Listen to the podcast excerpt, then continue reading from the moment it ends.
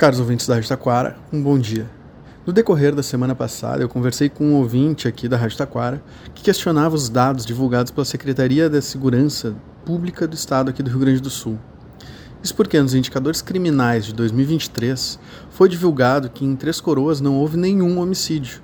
Mas o ouvinte bem lembrava do caso em que uma mulher foi morta no início do mês de setembro e o acusado do crime, depois de fugir, acabou preso na localidade de Monjolo, em Santo Antônio da Patrulha. E de fato, o ouvinte estava certo. O que ocorre é que a divulgação dos crimes aqui no estado é feita de uma forma não muito simples. O arquivo disponibilizado pela Secretaria Estadual especifica a quantidade de homicídios e também apresenta o número de vítimas de crimes violentos letais contra a vida.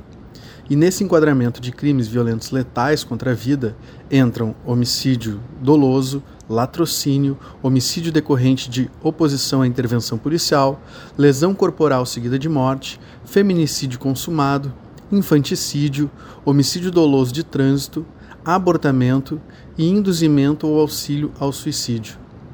Portanto, em 2023, com o registro do feminicídio ocorrido no início de setembro, Três Coroas acabou não registrando nenhum homicídio, mas teve o registro de uma vítima de crime violento letal contra a vida. Taquara também apresentou descompasso entre o número de homicídios registrados, que foram dois no ano de 2023, e o número de vítimas de crimes violentos letais contra a vida, que foram cinco. Das outras três vítimas, uma é possível catalogar por ter sido um latrocínio, mas as outras duas não estão especificadas no arquivo que temos acesso. Provavelmente uma dessas mortes tenha sido em decorrência de um confronto entre criminosos e a polícia ocorrido em julho na localidade de Pega Fogo Baixo, em que um dos criminosos foi morto. Já outra morte por crime violento letal contra a vida aqui em Taquara, eu não consegui identificar por meio de uma pesquisa nas notícias veiculadas na seção policial do site da Rádio Taquara.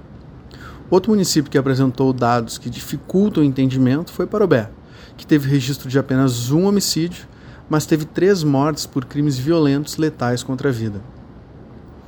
Mudando de tópico, eu preciso aproveitar esse espaço para celebrar a inauguração da nova ponte entre os municípios de Nova Roma do Sul e Farroupilha. A antiga ponte, que era um ponto turístico daquele, daquela região, acabou sendo destruída no dia 4 de setembro em função das fortes chuvas.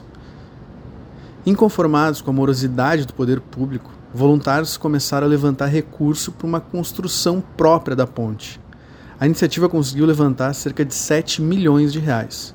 E 138 dias depois da queda da ponte histórica, foi possível inaugurar uma nova ponte, que teve um custo de cerca de 5 milhões e 700 mil reais. Esse é um caso emblemático e mostra o quanto o poder público é ineficiente. E dois pontos servem para demonstrar isso. Primeiro ponto: no mesmo dia 4 de setembro, ali perto, foi danificado um dos pilares de uma ponte entre os municípios de São Marcos e Campestre da Serra. E notem bem, essa ponte entre São Marcos e Campestre da Serra não foi destruída, mas teve a sua estrutura danificada. A ponte fica na BR-116 e foi informado que o reparo seria feito por meio de contrato emergencial.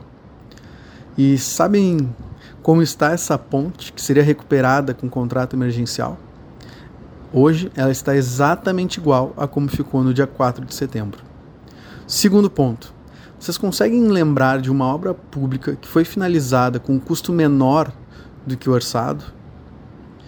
Porque foi isso que aconteceu com os voluntários. Eles conseguiram fazer em Nova Roma do Sul uma ponte que custou cerca de um milhão a menos do valor que eles tinham para gastar com a construção da ponte.